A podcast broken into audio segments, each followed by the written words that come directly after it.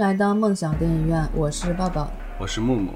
啊，我们上一期节目有聊过关于暑期档的一些电视剧，那么我们今天这期节目呢，就要聊一下暑期档的电影了。暑期档每年也算是一个特别火热的一个档期了。对，因为大家放假了，小朋友还是很多的。但感觉以往的都是一些合家欢的电影比较多，但今年可能所处的时间点比较特殊，对所以可能会有很多献礼中国的电影。对，而且一般性暑期档会是国产剧保护月嘛，就是国产片特别多，所以今年的暑期档有一个呃，就是趋势就是献礼片跟动画片都特别多。对，就是两个主题嘛。对，那我们先盘点一下那个七八月份的一些可能会上映的电影，但是因为现在呃比较有确切的排片的只有七月份的，八月份很多都非常不确定，能聊的也比较少。然后但是呢，现在七月份已经快过半了，等我们节目上的时候，可能也已经是快八月份了。所以我们也只能有些片子，呃，聊的时候可能都已经放过了。没事，看完之后再听，很也行，效果也不太一样。对，跟大家会觉得，哎，我们俩在胡说八道些什么？嗯，万一说中了呢，对吧？对，万一蒙中了，嗯，好吧，我们就从七月份的暑期档电影开始聊起，就挑一些可能感兴趣的来聊一下，有些会稍微提一嘴就带过了。就七月份比较重头的几部献礼片，一个是呃一九二一，还有一个是革命者，这两部是等于打开了那个暑期档的一个第一炮吧，两部献礼片。嗯，一部是《一九二一》，是讲一个比较群像的一个戏，有很多很多的明星，然后讲述了一个就有点像之前那种建党伟业，或者是开国对对对，导演其实也是同一个人，啊，然后人物也比较多的那种。嗯，这个这个还不太好说，就可能本来大家预期它可能会是一个暑期档的打响第一炮吧，可能会掀起一点点小浪潮，但现在看来好像也还行。但我觉得还是可以看一看，对于中国的近代史感兴趣，或者是对于特别是像现在一代的年轻的朋友们，嗯，可能对我们之前的历史了解了解的也不是那么清楚的话，都可以看一看。就很可能，嗯、嗯，也不是很可能嘛，就是它的观感有点像建党伟业的那种感觉。然后还有一部《革命者》，这一部讲的是李大钊先生的一生的故事。那它是主要是以人物的某一个人物来带整个时代的一部戏。嗯，我感觉它也是跟上一部那种感觉是差不多的，反正也是献礼剧吧。但是他的主演里面，我觉得张颂文演技还是挺好的。嗯，但是就是很多看过的人都说张颂文在这一部里面的演技就很奇怪，就很、啊不太贴合这个角色嘛，就很像教科书上的那种，呃，你就是感觉像是一板一眼的，但是没有这个人物角色所独有的独特的鲜明的那种嗯，个性的地方，对，反正这个就是有点公式化了。你的意思是？就是这个意思，是指我刚才没有找到一个合适的词。对，就是感觉表达一一板一眼啊。嗯，对的，可能是这个题材太严肃了吧。是一般演这种正角或者是这种比较严肃的题材，很容易自己会也会陷入这样，就是说我要表演的比较严肃，表演的比较不犯错就是好事情。我觉得可能很多时候演员会这么想，演员压力可能也都挺大的。对，就是与其创新或者有承担风险，不如打一张保险牌，不犯错就是好事情。对，那这两部其实它已经很早，七月一号就已经上映了。我们现在都已经七月中旬了，所以就先，嗯、先带过就可以了。还有一部，其实我个人是蛮蛮感兴趣的一部动画片，叫《狼行者》，但是它其实也很早就已经上映了。如果说现在还有排片，大家感兴趣的话，也可以找找还能不能看到这部片子。它是获得了第九十三届奥斯卡最佳动画长片提名，然后在这一次的上海电影节上也有过展映。然后这一部片子，它的呃原班人就是它的制作团队是之前做过那个《考尔金的秘密》，我记得这一部以前是掀起过一股小热潮的吧，在微博上面。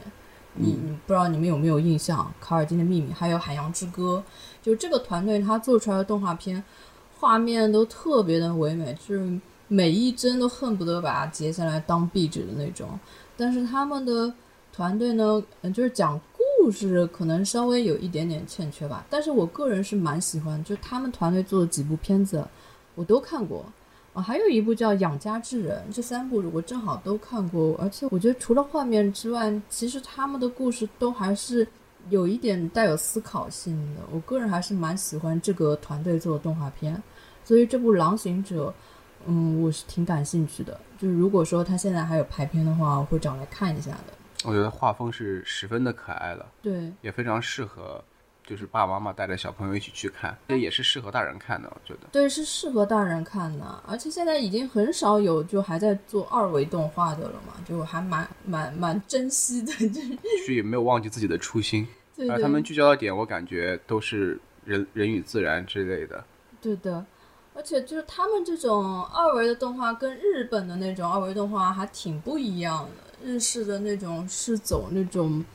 嗯，唯美风的，但是就他们这种是装饰性特别强的，就是有很多嗯装饰装饰纹样在里面，就是很适合当装饰画。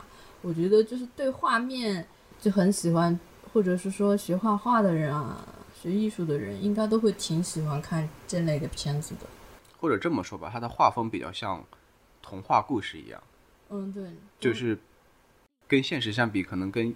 艺术加工更多一点，更抽象一点，然后就是更像童话所展现出来的，包括它用的配色啊，或者是嗯人物的形象设计啊，那个纹纹饰啊、装饰啊，它的多加的一些就线条啊什么的都会比较多一点。对，所以我刚刚说一看它里面整个的图片和它的呃样片，就觉得它的画风非常可爱。嗯。而且据说这一部《狼行者》它的故事性要比前几部都要强一点，所以说，呃，可看性应该更强一些。对，因为拍狼的话，其实有涉及到狼的题材的电影也好，动画也好，有很多。嗯。应该拍狼的话，就离不开家庭关系吧，因为狼本身是一个群居性动物。而且是这个意象是表现的非常明显的，而且狼特别的聪明。我们不是之前中国有一部《狼图腾》吗？对的。啊，就我看了那，其实我是看了那个小说之后，我才对狼这个动物有了一个翻天覆地的一个改观。就是原来狼是这么聪明的，而且他们团队协作能力这么强。而且他们会用战术啊什么的，会配合作战什么的。对，它毕竟是群居性动物嘛，而且它们里面也有整个一套非常完整的，你说阶级体系也好，或者是是的，是的，有的，嗯，就还蛮神奇的。嗯嗯，这是一部外国影片啊，就是也是暑假档少有的外国影片了。对对对，在众多的国产影片中，嗯，那接下来就是最近正在热映的，就是而且呃，可能争议。也也不少的一部片子是中国医生，这部片子的它的主创全部都是由那个之前那个中国机长的原班人马，呃，刘伟强是导演，然后演员很多也都是中国机长里面之前出演过的，张涵予、袁泉、朱亚文、李晨这些，嗯，这一部算是一部话题之作了，因为。他拍的是我们疫情之期间的故事嘛？这个故事我觉得首先它挺难拍的，因为大家都是刚刚经历过，就对这件事情还是有印象的。然后如果说你要按照他的真实事件去改编的话，那如果说稍微有一点不对的话，大家都会觉得你嗯没改好啊，或者怎么样，就是会对他比较严格一点。现在网上争议也不少。对，不仅是网上争议，我从我的朋友圈 观影看，嗯，朋友圈影评好优，就是好坏各半，就两极分化很两极分化很严重。有的说可能如果不是因为朱亚文，我就早就离开影院了。对，有的就是说这个故事讲的，就是这个影片拍的很好。嗯，我我看下来是似乎说好的，一般都是觉得这个影片或者故事本身比较好，但是觉得不好的。一定程度上是觉得导演没有把这个故事给讲好，就是包括他的剧情上的一些拼一些拼接啊，或者其他什么东西，就是可能他们不太认可这个讲故事的方式和叙述的手法，就比较零碎一点。对的，就有可能他们想讲的事事情实在是太多了，但是他没有一条主线把它很好的一个串联起来，有可能。就它本身的主题可能是想以一个真实的事件来反映之前疫情那一段时间一个很大的一一个面，但这种故事往往很难讲。首先是因为它本身是一个社会性事件，而且是比较大的，每个人可能心中有自己不同的感受和想法。对，那你没办法，首先你没有办法能够击中每个人的点，可能。嗯然后更难的地方就是说，这个东西这个事情本身非常大，然后你要把所有的面都考虑到是特别难的。对，如果你每个面它都是你想拍的，那可能肯定会很散。我觉得还是要分一下主次，毕竟你是重新再创造的一个艺术作品嘛。嗯，那我觉得现在我看下来，它好像争议最大的一个点就在于，就是其中有有讲到那个关于中医的部分嘛。现在中医这个词也变得很敏感，就好像据说是，嗯，把一个真实的关于中医的一个事情给改掉了，然后嫁接到了西医上面。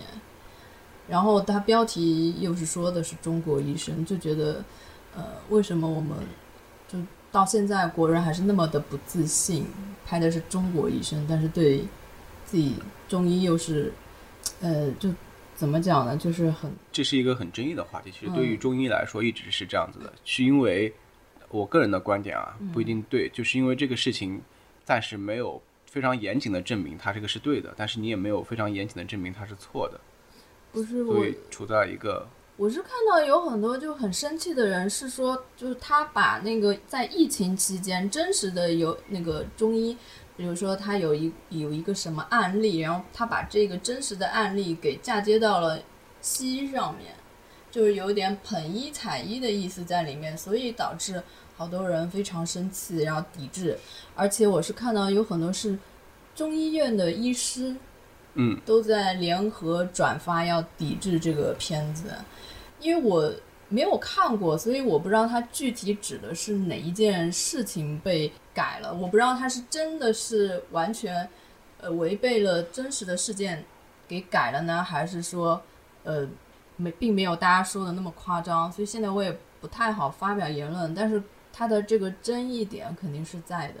就我自己而言，嗯如果我去看这一类的片子，其实我一开始就会自己先给自己打个预防针，就是大、嗯。觉得大概率这种故事是很难讲的，大概率可能故事讲的并不是很好，那我可能更多的就不会去关注这个讲故事的手法到底有没有足够的好，而是更多的去想办法把自己带入这个剧情吧，因为我知道这种故事一般都很难讲，所以先给自己会打一个预防针，类似于这类这类题材的影片。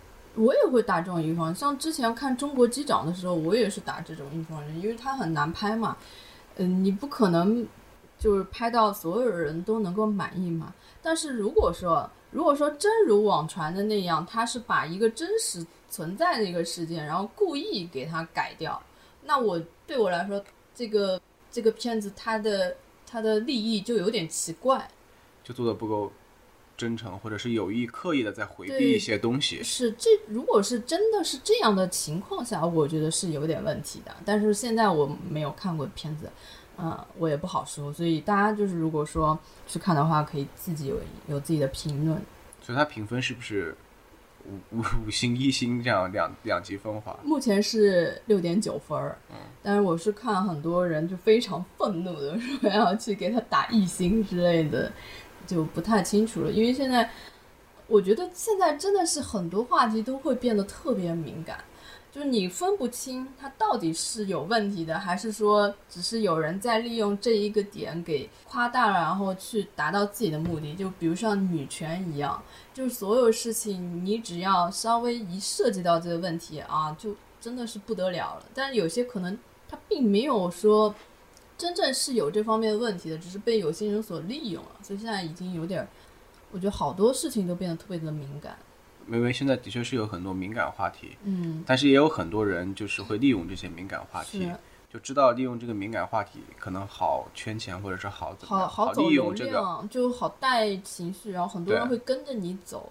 是的，所以很多事情还是要自己去眼见为实。嗯，包括别人可能觉得有问题或者不好的点，不一定是你觉得不好的点。对，所以所有片子还是得自己看完再下评论。包括我们看，可能我们觉得不好的点，或者我们觉得好的点，也不一定是你觉得好和不好的点。嗯，就每个人想法是不一样的。对。哦，那这个中国医生就先过了。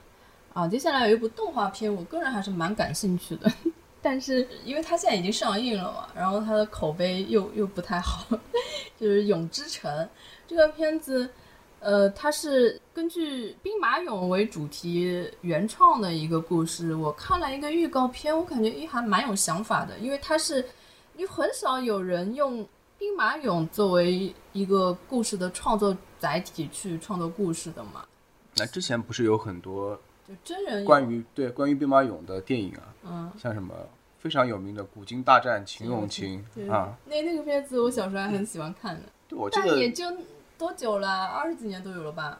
啊、是，但兵马俑一定是很多电影里面都用到的意象，包括哦，之前那个、神话对吧？啊，就对啊，成龙的那个。还有啊，还有好莱坞的电影之前是那个什么木乃伊，是不是？哦，那那，种都有都有用嗯过。那种都乱拍嘛。但是就是动画片，其实还没有看到过。对，或者说其实那些影片很多提到兵马俑的之类的东西，都是作为一个意象或者符号，并不是以它为一个主要内容主角的是的，它这个好像就是以它为主角的，就是它讲的是一个地下城，嗯，因为它整个地下的就跟呃地上城市是一样的嘛，嗯，什么人啊、车马啊是布置整个都有嘛。然后它据说好像还是按照每一个朝代，它可能想要发展出来一系列的片子的。现在讲的是秦朝的故事嘛，就是这个设定我还蛮喜欢，因为蛮蛮新颖的，跳脱出了哪吒呀、悟空啊这些神话故事了。然后他的这个地下城的这个想法也不错，我看了预告片，感觉画面也还可以。但是呢，因为最近不是已经上映了吗？它口碑出来之后，好像似乎讲最后他还是讲一个谈恋爱的故事。啊，最后又变成了谈恋爱的故对事。对对，就是当女主出来开、就开始谈恋爱了。所以这个的嗯，还是得看了再下结论结论啊。哦，所哦，所以我的理解是说，它跟其他之前那些影片不一样的，其实它是真的站在一个勇的角度来看这件事情，就是站在一个兵马俑的角度来看，而不是说像之前那些影片，嗯你虽然提到兵马俑，或多或少最后都是作为人复活，啊，你最后还是回到一个人的角度去看这个问题，而这个就是你就是一个兵马俑，然后你是在兵马俑的世界和社会里面是是怎么样？嗯哦，他们就是一个地下的世界，就所以感觉还设定还蛮有意思的。是的，但如果说他真的只是又是接了这个壳，然后就是讲一个谈恋爱的，那就真的有点浪费了。但那有可能需要一些恋爱的情节来吸引一些观众啊，不是你自己说你也比较喜欢看一些情情爱爱的，谁？我啥时候说过了？我不是一直说我看到谈恋爱的我就不想看。那他不是我，我是看有评论说，就等于是说这个片子从女主出来之后就一路都在谈恋爱，然后中间放了四五个 MV 就恋爱完成了。啊，就是原本本来可能是一个冒险或者是其他的，嗯然后女主出来之后把这个主题改变了，嗯就变成了以恋爱为主，其他为辅了。嗯，对，就好像据说是开头十五分钟挺好的，然后就开始谈恋爱了。嗯，当然这也都是网评啊，就是大家如果说对这个主题感兴趣的话，还是可以尝试一下的。哎，说到兵马俑，你有去看过兵马俑吗？有啊，去西安的时候吗？对对对，就还蛮震撼的对，不过现在我们看到的兵马俑都是已经氧化过的兵马俑，啊。对，就是原先它是有颜色的嘛。对，而且原先的颜色是非常鲜艳的，对，就是没有去看过的朋友可以有空去看一看。嗯，实际上跟我们电视里面看的那种兵马俑都是它氧化之后的，其实没有挖出来之前或者还在坑里面是五颜六色，就非常鲜艳的很。鲜艳的。他们还有一个坑没有挖嘛，是因为害怕呃挖出来之后又氧化，就没有想到怎么样保存它使它不被氧化的方法，嗯，所以就暂时还不开挖。其实兵马俑坑好像也就也没有全部都挖掘，而且我们去参观的时候，也不是每个坑都能看到的，有些它是还在考古过程中，它会圈起来的。但是就我们看那几个坑就已经很大了，是的就，很震撼。没挖那个应该是四号坑吧，我记得好像有点有点忘了。反正它会拦起来，还而而且还能看到有有专家在里面还在弄扫那个啊什么之类的。没挖那个是应该就是根本就没有见天日。哦，对，我想其实我还蛮期待什么时候能看到真的彩色的兵马俑。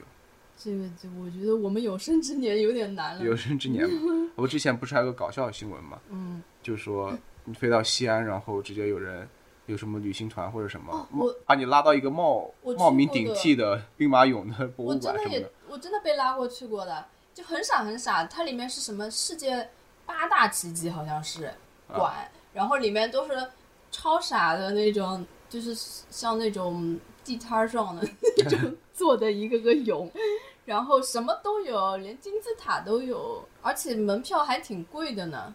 这个好像是你很难不被拉过去，因为它是一，如果说你是跟团或者是，哎，我不知道我那时候是不是跟团，反正我们一个大巴里面，你们必须每个人都要去的，有指标有任务是吗？好像是的，就很难避免踩坑。就反正大家如果去旅游的话，可以当心一点。但如果你想真的看到彩色的兵马俑，其实你可以看《国家宝藏》啊，它里面有一期好像是讲到的，然后也可以去看一本杂志《华夏地理》，它有呃复原的彩色的兵马俑的样子。对，因为现在技术还是很成熟的。对的，不过我们好像扯得有点远了，嗯，这也是因为兵马俑毕竟还是我们国家的优秀文物，也是国家宝藏嘛，也也不只是国家宝藏了，它都是世界的奇迹。第七大奇迹嘛。好，那我们聊回到暑期档的电影，我还看到有一部比较特殊的影片，其实是一部纪录片，嗯，就讲的是大学，但这部影片我没有去看，因为我觉得好像我跟我们没关系。对不配去看这部影片，毕竟它是在清华拍的，而我没有上过清华。它讲的就是关于清华大学的纪录片嘛。对。然后人家说这一部是清华大学的招商 宣传片，招生是吧？对招招生宣传片吧。但我觉得我们也不配看。不，他放这个时间点挺好的呀，因为正好是暑假，暑假就是嗯高考学生填志愿或者是已经填好志愿，这其中又有很多即将要去清华读书的学生，可以看一看自己以后的校园和自己以后的生活所。以跟我们没根本就没关系啊。不过你有没有去清华转过玩过啊？没有，我去北京玩的时候，特地去清华、北大两个学校都去转过一次，去感受一下那里的氛围。感觉如何？哦，我感觉真的很漂亮。清华大学它是它有一部分好像是直接连着圆明园的，嗯，它就等于是有一大部分像一个花园一样，我就觉得哦，这真的是跟我们的大学是不一样的。不过我觉得如果我自己去看这个电影的话，可能会想起我自己的一些大学生活，嗯，也应该也是挺好的。但虽然大学生活已经过去挺久了，那我更久了。好，那这个跟我们没关，过。呃，然后有一部挺有意思的片子叫《再见汪先生》，这个片子我听名字看起来应该是个宠物电影吧？汪先生，对，它是王大治的处女作，导演处女作。然后这个片子它是一部奇幻片，它讲的是一条一条宠物狗去世之后重返人间的一个故事。然后我看它的剧照嘛，它那张剧照是那个雨中曲的 那个样子，就我估计它是那种呃。可能会有很多迷因梗吧在里面，或者是模仿致敬啊之类的。或者还是有一点歌舞，对，不会拍成了歌舞片吧？我又不知道，因为它带着喜剧元素嘛，它是萌宠、奇幻、喜剧这三个关键词嘛。你知道，加上奇幻这个东西，嗯，就可以解释很多对，东定东西了。它的定位我感觉现在不是特别清楚，就是呀它，里面的很多元素不会是一堆乱七八糟元素就都夹很有可能是大杂在一起的。大杂烩那种感觉。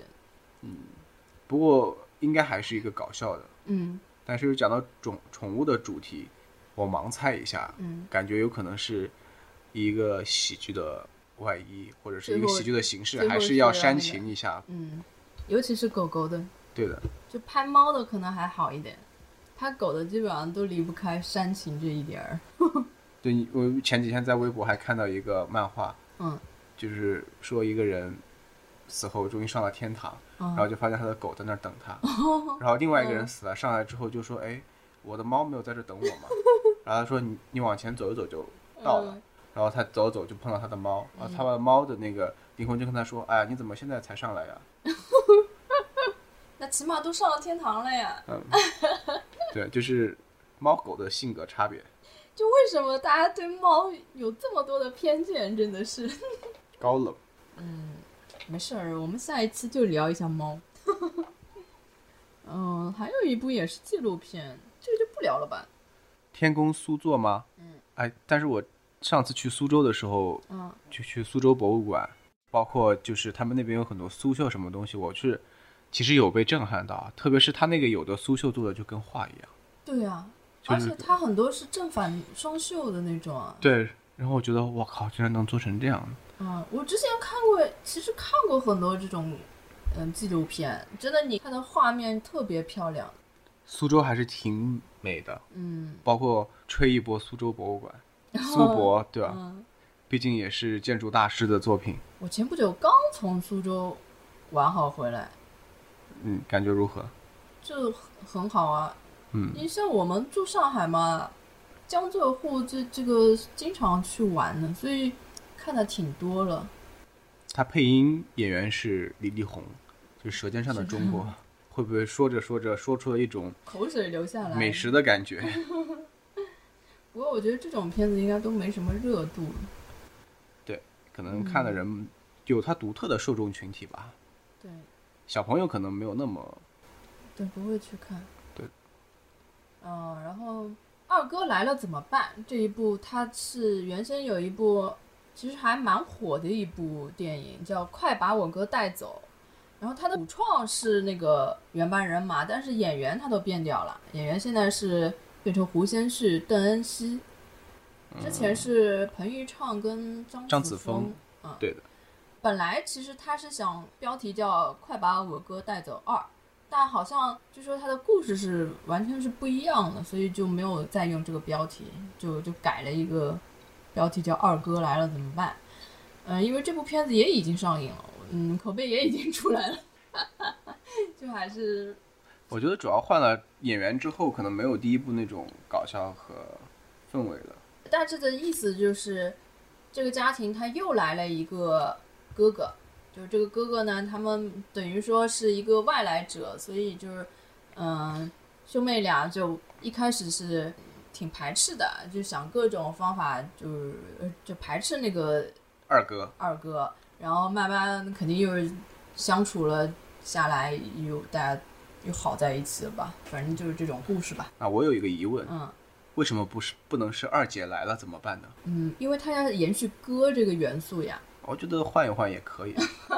对，啊，我还有一个我好奇的点是，因为像这种片子，很多有这种片子就是啊、前作爆了，然后后面想要拍个续作，但是演员什么的就没有延续之前的，是不是这种都是因为第一部的时候可能也没有对他期待这么高，所以可能对于演员来说也没有想过我要拍续集，或者是我想要跟这个演员再签拍后续的续作的嗯合约。但是突然第一款爆了之后，就觉得哎，我可能需要拍个续作，嗯，有就是这时候演员身价不一样了。或者是已经没有档期了，就相当于可能很多第一种是第一部来试试水，啊试水成功了，再想做第二个，没有一开始就有一个呃计划我要拍几部怎么样子的。对，但我觉得也有很多是就是制片方或者资本，他其实是呃看了第一部爆了之后，他想在第二部推他自己的人。哦，很多电视剧都是这样嘛，啊，你说的也有道理啊。对吧？对所以就其实我觉得大部分演员是愿意延续拍第二部，因为你第一因为第一部已经爆了。爆了，你何必不拍第二部呢？这很、哦，很轻松的一件事儿嘛。是的，但很多人就是要换掉，我觉得可能就是想推自己的人呀。嗯，但这种大部分都不成功嘛，因因为观众不买账粉丝也不买账呀。对，就而且会很生气。有的时候会适得其反，就是如果你演的不好的话，反而没有推出来，反而可能会被骂一顿。对的，最近好像就有一个，好像是什么，也是漫画改编的一个什么片子啊，就是他的原班人马全改了，而且这些演员他并没有特别有名，肯定不会是因为片酬的原因。然后我就看到那些人就在网上怒骂，粉丝还是很真实的。嗯，好，那接下来要讲一部我好像昨天刚刚上映的动画片《鸡公之降龙降师》，我昨天去看了，嗯，感觉怎么样？感觉还行吧，就是带着小朋友可以看一看。那你看之前可不是这么说，你看之前是觉得好像很感兴趣，觉得呃可能会拍得很好。我因为他的原班人马是那个《大圣归来》的原班人马，就是一部分，一部分不是全部。然后呃，他的那个视效总监是那个哪吒的总监，然后他的监制是靳东。好的，我终于知道你这么早就去看的原因了。那个当时觉得这个班底还不错，但是其实我有点担心这个故事，因为它很有可能拍成跟哪吒差不多的那种类型嘛。因为毕竟你济公的故事大家知道的也不多，因为他讲的是济公的前世。对呀，以前就是那个周星驰不是拍过一部电影吗？那不是游本昌还演过一个大家家喻户晓的济公吗？不是啊，但周星驰演的电影不就是跟那个降龙和济公是连在一起的吗？就讲他作为降龙的那个，是周星驰演的吧？一部电影，反正小时候是有一部电影的，你是不是可能没有看？就叫济公吗？还是说叫什么别的名字？啊，我一下子想不起来了。反正是讲 是讲他是降龙的罗汉的转世。嗯，对的。我我不记得，他这个就是讲那个转。所以你以前不知道济公是降龙罗汉的转世吗？我我知道，但是。因为很长时间没有人再再去拍济公这个题材了嘛，就有点没印象不深了。而且我其实一开始我以为他直接是讲的是济公的故事，我不知道他讲的是他转世的故事。济公的济公的故事的话，济公的故事因为最有名的还是那个就是那个游本昌演的那个嘛，就是破破烂烂的那个济公的那个形象嘛。但其实他这个动画片讲的是。他转世之后叫李修缘嘛，其实还是讲一个那个公子哥的一个事情嘛。就那个时候他还没有法力啊，然后什么都不知道的情况下，还不知道他自己是降龙的那个情况下的一些事情吧，就会有点像哪吒。周星驰演的那个，我想起来就叫济公。就我现在想起来，他讲的是他变成了凡人，就是变成了济公之后，他要就是感化三个人。一个是九世乞丐，一个九世妓女，还有一个九世恶人，然后感化之后，他又回到回到那个天庭做降龙。没什么印象，是不是很老很老的片子了？很老了，应该 嗯九十九零年代初吧，可能。哦，真的没什么印象了。对，可能那个时候你还不看这种电影。可能是。对你可能看的比较少。嗯。杜琪峰导的。哦。因为我我我以前不喜欢看喜剧的嘛，其实我现在也不太喜欢看喜剧。对，所以我看这个动漫的时候，开始我以为它的故事题材会跟这个有点像，好像听你讲下来也不是的。不是不是，我觉得可能你你讲的这个剧情还好看一点的，哦，就是什么有个任务的去感化三个人什么的。对的，还有一些感情戏。嗯。他这里面倒是一点感情戏都没有，我本来还担心会有感情戏，他没有。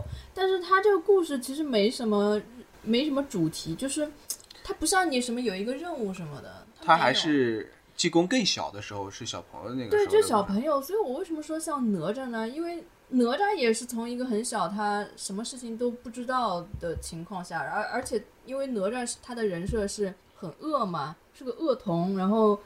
他喜欢恶作剧啊，村里的人都不喜欢他嘛。然后这个济公，他的一开场也是这样，就是人家闹腾那个孩子很顽皮，然后村里的人也不是很喜欢他。然后他就渐渐的经过一些事情就觉醒啊之类的，然后也是有一条亲情线在里面，就是跟父子的一条线，所以跟哪吒特别像，但是就没有哪吒拍的那么好。哪吒很会讲故事，而且他的那个就是画面的那个。视觉想象力特别好嘛，这个视觉想象力就没有那么好，没那么好，就很普通嘛。你不能说他呃画面不好看，但是就你想哪吒里面它有很多那种穿到画画作里面的那种情节呀，它的画面的那个想象力是很超凡的。然后这里面就真的是蛮普通的嘛。但是我看它的海报什么之类的。看上去有一种很浓重的水墨风呃，但实体不是这样的，啊，不就是不是水墨风的，就是那种三 D 风格，而且它是个三 D 的片子。我听你讲下来，我觉得他可能是想拍一部给小朋友看的，主要是给小朋友看的。因为我去的时候那一场很多小朋友，然后小朋友看了挺开心，就哈哈大笑。然后我们大人看完之后，就说：“哎，我好像都没看懂。就并没有并没有考虑到大人大人的这个受众群体，”嗯，可能不像哪吒的话，他讲了一些就是父母和孩子之间感情的事情。他其实讲大人了一些教也能看育问题。其实这这个片子我感觉也是讲了一些教育问题，但是他讲的不是很深刻，就很很硬，很生硬。很难了。你是其实真的要讲好一个大人小孩都能看的故事，也不是那么容易的。对，所以哪吒他的金贵就金贵在这里。对，但我也希望有的时候真的，国内的动漫或者是国内的动画片，暑假的时候能上一点给大人看的，或者大人大人能看一些的。嗯因为我已经好像关于我不知道是不是因为我的偏见还是什么，就是关于国内暑期档的动画片，总是在我脑脑子里闪过的就是《喜羊羊》啊，或者是《熊出没》之类的。那你可以去看白蛇。嗯，白蛇它是蛮成人向的，它甚至还有一些很露骨的画面。今年不是还有一个青蛇吗？对对对，要么我们先聊一下《青蛇劫起》吧，也是暑期档上的。应该马上要上了吧？对，它是白蛇的续集嘛。呃，因为在白蛇一的时候，青蛇这个角色的人气就很高，她是一个特别独立女性的一个形象嘛。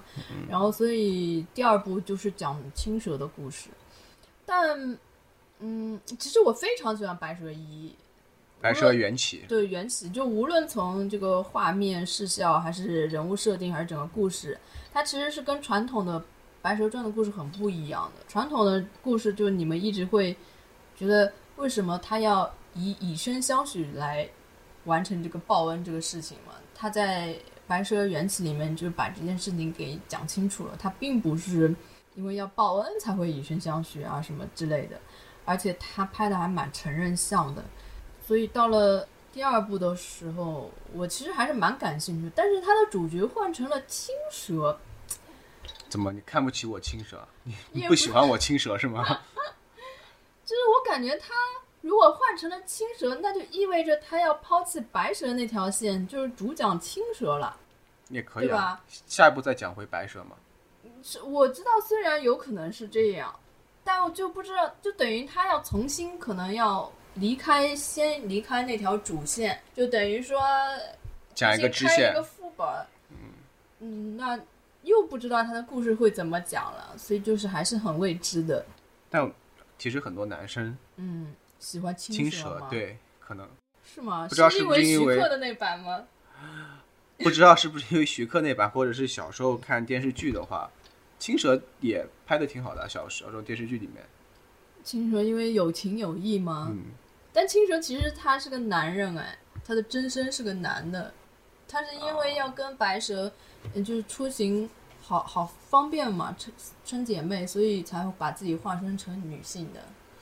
对啊，你这样说起来，我更早想起来，其实，在演义里面或者书里面，应该其实是白蛇和青鱼，好像是一个大青鱼。是青鱼哦，这一点我倒不最早记得了最早的时候，书里面我记得应该好像是的，哦，对的，是青鱼还是青甲鱼来着？反正就是不是蛇。嗯，反正性别也也不是女性，他们好像是可以改的。这一部算是呃，就整个七月份里面我还是蛮感兴趣的一部。如果要看的话，应该是选择这部去看。然后它也是成人能看的动画片。对，然后它是那个追光动画做的嘛，追光它的画面就一直还蛮好的，然后一直也一直到了那个白蛇的时候，我就觉得它故事也开始好起来了。所以希望青蛇能够延续之前的那个白蛇所塑造的成功嘛，对我看，我感觉这个上映应该快了，可能在我们节目播出的时候就已经上映了，对对对，我们就等于放了个马后炮。我觉得他应该差吧，也差不到哪里去。嗯嗯而且肯定粉丝还是在的，嗯，算是今年暑假比较值得期待和关注的电影了。对，就是属于你之前说的，就是大人跟小孩都可以看的一部。对，前面的可能很多虽然聊到了，但是可能我自己也不会去看。嗯，那还有一部，嗯，这一部不一样了，这是一部青春歌舞片，青春歌舞片，《燃野少年的天空》。就国内其实很少有青春歌舞片的，嗯基本上很少见到嘛。然后之前出品的一个，哎呀，这还不能说哎，逼掉嘛，一会儿逼掉好了。现在就很第三方平台都不怎么能提。就之前那个出过的一个叫《疯犬少年的天空》这一部剧，当时口碑还不错，但是有一点点烂尾。然后这一次是原班人马搞了这一个电影，叫《燃野少年的天空》。呃，但是他把它做成了歌舞片的形式。嗯，看了预告片之后，发现那个叫什么彭昱畅胖了好多呀。没，他每天上那个综艺节目，每天就在那儿吃，吃吃吃，对吧？。对，向往的生活。然后就被很多人就抵制了，就说作为一个演员，你演青春片，身材起码要保持一下吧，就也不能这样子。而且演的是歌舞片，是吧？对对对你看，你看哪个天天跳舞的人，就这么这么吨位这么大是吧？不但也还好，不能说。其实有很多体型比较偏重的人，其实跳舞也跳的挺好的，挺灵活的，只是开玩笑啊。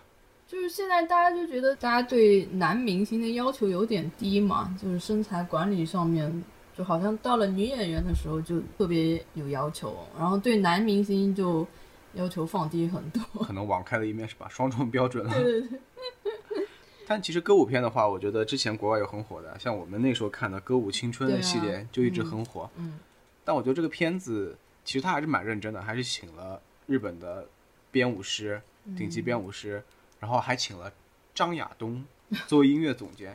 我觉得我个人觉得张亚东的品味还是很好的，嗯包括你去看他那个乐队的夏天里面他点评的那个，嗯对，其实我是个人觉得他真的做的真的挺不错的。张亚东就是作为一个音乐制作人来说，他的品味还是很好的，因为一个音乐制作人会直接决定你这个歌手出的这盘专辑到底怎么样，就是你的品味怎么样。因为你作为一个制作人或者音乐总监的话，你是要去教他你这个歌应该怎么唱，嗯。所以他的审美很重要。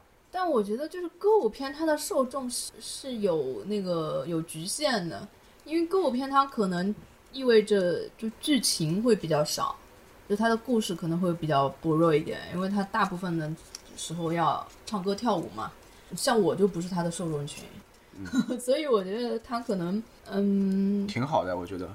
就是你是一个尝试，因为我们现在这种类型的片子比比较较少少嘛，对所以这个尝试是挺好的。什么样的片子都可以有啊，而且受众群比较明确也也挺好的。我是觉得，如果你身为一个歌舞片，你又想把故事讲得特别好，又想像一些剧情片怎么样子的，有一些转折什么东西，有可能很有可能就是什么都想要，但是什么都没做好，不如专注先把一件事情做好那《爱乐之城》就做得很好啊。啊。那你的意思是说，如果他做得好之后，他也可以冲击奥斯卡了？按你这个标准的话，对不对？嗯，好吧，这可以，但嗯，好吧，我个人就就不是特别期待。嗯，不能否认和抹杀他们在这个类型上的创新和努力啊。就是根据我的第六感啊，就看那个预告片，对，再加上那个之前这个编剧他的剧就是比较容易烂尾，然后再加上张一白，嗯，就基基本上调性就差不多知道了。张一白之间的青春片你有看过吗？大部分的青春片哦我可能看过，但是没有关注是不是张一白的。就张一白他之前导的一些那个青春片，像《从你的全世界路过》呃这种片子，我当年看的时候，我被雷的里焦外嫩，就特别特别特别矫情，就我特别不喜欢这种类型的。但是他也是有受众的，有些人就特别吃这一套。我能感受到你可能被雷的已经都有一点说话都没说清楚了，里焦外嫩，这是一种非常神奇的雷法，看来对你的 造成的伤害不小。真的是不小，我当年还把写了一篇影评去骂他。好吧，那那剧情我就反正先不管他，我觉得他只要唱歌跳舞做得好也算好了，好的，对吧？毕竟本来就是歌舞片嘛。嗯，让我们期待期待，看看他到时候到底唱跳的如何。嗯只要不要像印度歌舞片一样就可以了，这是我的最低要求。印度歌舞片的受众不要太多，我告诉你。好的，但我不是。然后七月三十号，就七月份最后上的一部片子，我个人还是蛮感兴趣的，《狙击手》，它是张艺谋跟他女儿共同执导的，但是也有也有可能是那个非常主旋律的。因为他讲的是抗美援朝的事情，对吧？但主要是我是张艺谋的粉丝，哦，我蛮喜欢他的片子的。就是虽然有很多大家特别吐槽的片子，但我个人还觉得蛮喜欢的。呃，所以张艺谋的片子我就 肯定会去看，是吗？对对对，就还是会期待一下的，因为我感觉他的摄影、舞台布景之类的，就是都做的挺好的。其实我是觉得他的审美在的，但是有很多人有一阵子就一直是喷张艺谋的审美嘛，就觉得他都是大红大绿，但是我觉得他的配色很好看。就以我一个学美术生，就之前他有几部片子被人家骂的不得了，像比如《英雄》啊，然后还有那个《满城尽带黄金甲》呀。虽然它剧情其实是一般，确实我承认，但是它的画面跟它的配色我真的很喜欢，真的很漂亮，画面就看到很激动。但英雄不是被犯犯案了吗？就很多现在有国外的人看，觉得英雄拍的很好。英雄确实是蛮好的，它配色很有讲，它每个人物都是一个一个色调，比如说它有红色篇、绿色篇、蓝色篇。你们现你们当年我不知道你们有没有注意到，它每一个人物是是印证一个颜色，然后跟每个人的性格是搭的，而且他英雄他讲的是一个一个人物，就是有点像个人传一样的故事，然后他讲的是一个跟我们传统想象中不一样的雄不一样的英雄是吧？对的，而且他讲的是一个不一样的刺杀的故事。嗯就其实我当年我也觉得英雄蛮好看的，只不过《满城尽带黄金甲》当年看的时候，确实是觉得很狗血这个故事。但其实它这个狗血是有一点中国式狗血，它很像雷雨啊这种，就它的结构是雷雨的结构嘛。啊是的只只不过它的形式可能会更狗血一点。但是当年的配色我就觉得很好看。大家会觉得它太饱和度太高，其实也还好，我觉得是好看的。就比如说，很多人他会觉得大红配大绿会很丑，但其实是要看比例的。你一个比如，比如说你一个红色它是嗯十的比例，然后你一个绿色它点缀在里面只占一一成到两成，它就是很好看。但如果是红的跟绿它是五五分，那确实是挺土的。就是你你要看。它的配色跟它是比例是怎么去分配，它这个高级感跟低级感，它就会区分开来。反正在我看来，我是很很喜欢它的那一套风格，包括《金陵十二钗》里面那种教堂里面那个彩色玻璃照下来的光影，搭配那些女孩子的旗袍，哦，反正我是很吃它的画面、它的运镜、构图之类这一套，我都很喜欢。但长城我觉得 就不行，就配色上，嗯，就不太喜欢。所以我理理解是不是像你说的，就像那个红配绿这种，可能嗯，就看你这个对比的程度和配比，可能多一分就变得太俗了，对，少一。点就变得比较好。对的，对的而且要看你在图画面的什么位置，你不能说是它是特别对称的，肯定也不好看。就是这个，嗯，就还是蛮有讲究的，并不是就红配绿就不好。其实红配绿是很，它是一个对比色，它其实是很有视觉冲击力的。我只是举这个例子啊，并不是说它就是红配了，其实并不是的，它的很多。很多配色是根据它的人物心情跟它的主题是有搭配的，包宝老师讲课了，大家把小本本拿出来记下笔记啊。包括他也拍过像《影》这样就是纯黑白的啊，是有水墨风的，就完全也很很美啊，他也能拍出这种感觉。对啊，画面还是挺好看的。嗯，所以对张艺谋还是很期待的。这因为拍的是狙击手，我觉得应该。但是他有可能，如万一是带着那种任务性质的，那我就不不保证了。啊，嗯但他是县里建军节的嘛。对，那我觉得拍狙击手的话，应该会有很多那种长镜头吧，或者是就是定格比较久的那种，嗯，有可能，因为本身狙击手你想一动不动，嗯能蹲一天。嗯要这么说，我突然想到一个很搞笑的画面，嗯一电影开头狙击手嗯然后一个静止的画面，然后过了九十分钟，剧中就过了九十分钟，开出了一颗子弹，剧中哎，你这样说还蛮具有实验性的，是真的吗？对啊就放一个放那儿一个词，然后下面一行配字：“此处非静止画面。就真的很蛮具有实验性，很像我们以前看那种展览里面放的那种那种短片，就是全部都是匪夷所思的。我以前去看展览，他放的一个短片就是一个人在在一直在踩那个气球，不停的踩，然后你看了十分钟，他还在踩气球。但在我脑海中，狙击手不应该就是就是这样，应该是一动不动嘛，可能内心会很丰富，肯定会有故事是情节的呀。要十分关注嘛。嗯，肯定要讲情节的。七月三十号还有一部《怒火重案》，这一部片子是陈木胜导演的遗作，然后重案吧，重案重案啊，当然是重案吧，应该可能吧。犯罪片应该肯定是做重案，重案是什么意思？重第二次又来一次的案子，重案啊。然后他的演员是甄子丹、谢霆锋，嗯，这两个演员我都不太喜欢是吧？嗯，我感觉出来了。然后陈木胜，嗯，我也不是太喜欢。好的，总之就是对于导演和演员都不是特别喜欢。嗯，对。然后现在香港电影其实又挺落寞的嘛，就是一直没有突破，所以就嗯，这部感觉还是像以前，不知道会不会还是像以前的港片的那种警匪片，重案嘛，应该也是讲犯罪的，对的，什么枪战、飙车啊、爆炸、拆弹肯定有啊，很多动作戏的。对的，这好像是现在香港电影就是唯一还能拿到不错票房的一类影片了吧？嗯，但其实香港电影现在票房都挺一般的，除非它是跟内地合作啊什么的。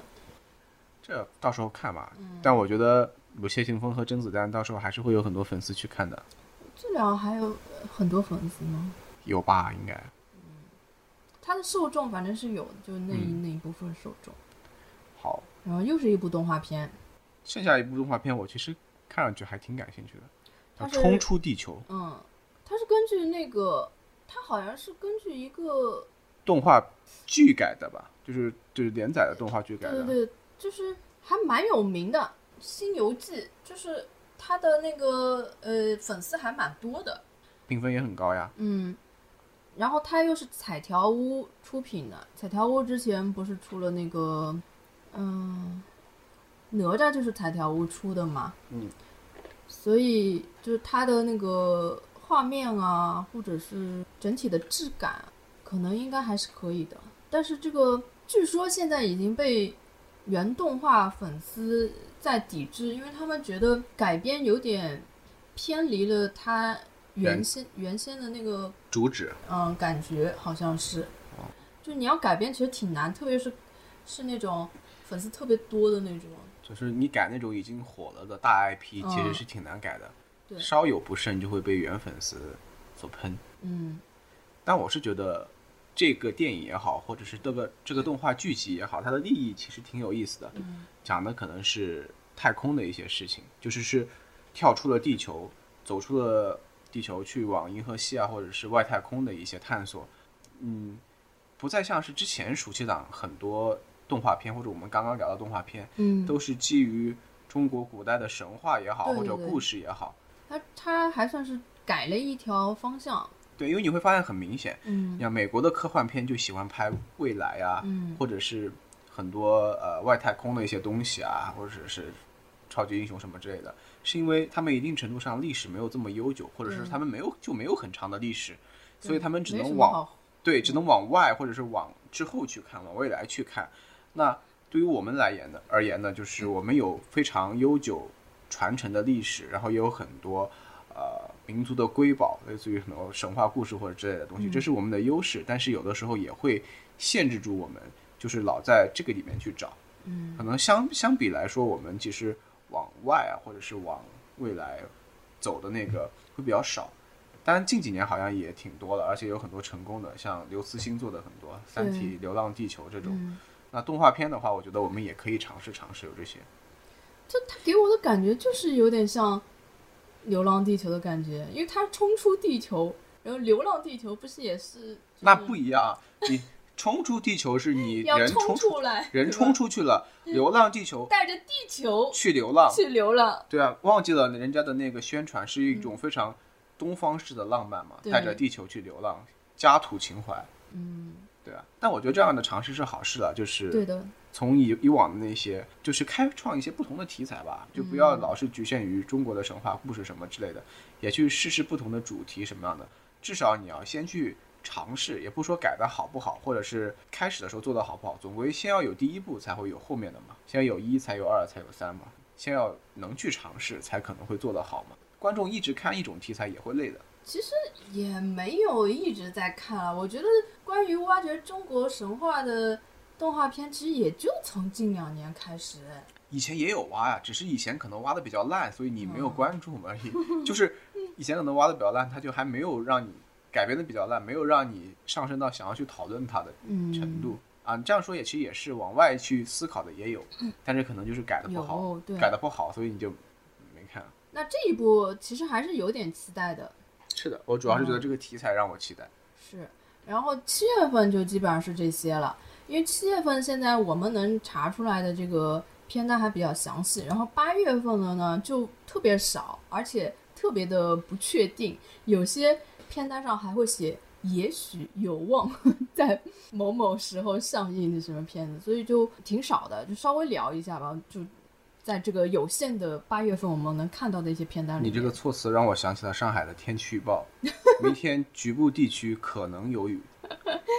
因为现在国产电影，不管是国产电影还是国产片，它不到最后上映的那一天，它有都有可能会改档或者直接就撤掉了，对，跳票了，嗯，像之前我们聊的五二零的电影，里面有多少都往后延了，或者是都还没有定什么时候上。我们之前有一部本来想聊的，结果也跳到了八月份嘛，嗯，深爱，我们之前聊过这个片子吗？啊，聊过了，我记得应该聊过了。那时候还是说五二零的，现在又说跳到八月十三号了。那这个我们之前聊聊过，就不说了，八月十三号难道是七夕节吗？是的哟，是吗？八月十四号就是七夕节，哦所以它放到八月十三。哦，哦怪不得怪那个八月十三号有好几部这种谈恋爱的片子，还有一部叫《我的初恋十八岁》，还有一部《盛夏未来对，所以你要对这个日期有一定的敏》。感性。原嗯、来如此，啊，那好像这就是现在目前好像有确切档期的，也就这几部片子是可能就他们已经定好了这个档期，因为那个日子比较特别。对，大部分应该是不会变了。其他的片子可能说，可能我早一个星期，晚一个星期，也可能没有太所谓了。啊、所以这几部都是那个呃适合情侣去看的。然后还有一部就是大家一直在期待很久，但目前就没有没有确切说会上映，只不过说有可能会在八月一号上映的《长津湖》。呃，这一部也是有很多明星在里面，什么吴京啊，有那个什么易烊千玺啊，就是之之前从他开拍的时候就已经好多人在期待了。我觉得这一部可能会上的话，希望它引起一个小高潮吧，因为它是据说是顶配的战争片。顶配，嗯，到时候我们去看看顶配在哪儿。从阵容上来看是挺强大的。但我看，反正之前我记得去年的影片不是有说今年要上那个什么外太空的莫扎特吗？好像怎么没看到不上了嘛？哦，好像是我也有听到过。对啊，科幻巨制，至今仍无定档音讯。陈思诚导的是吧？哎，估计可能没做好，或者是加上他本身今年事情也比较多。哎，我跟你说，就是现在国内上的片子，它都很难这个，有可能他会把它挪到国庆档，我觉得。啊，我我我以为是觉得陈思诚自己本身碰到的事情比较多，然后那这种事情还不至于说影响到他的那个档期会变，好吧，除非他是那种特别特别嗯，就是政治上的，或者是啊。那种、行吧，嗯。反正总结下来，今年暑假档基本上就是两类片子嘛，一个是以往暑假档都有的动画影片，合家欢、或者是是非常适合小朋友看的这种动画片肯定是有的。对，然后还有就是今年这个特殊的时期，一些主旋律的电影会比较多一点，嗯包括之后可能到了建军节什么，还有很多战争片什么的。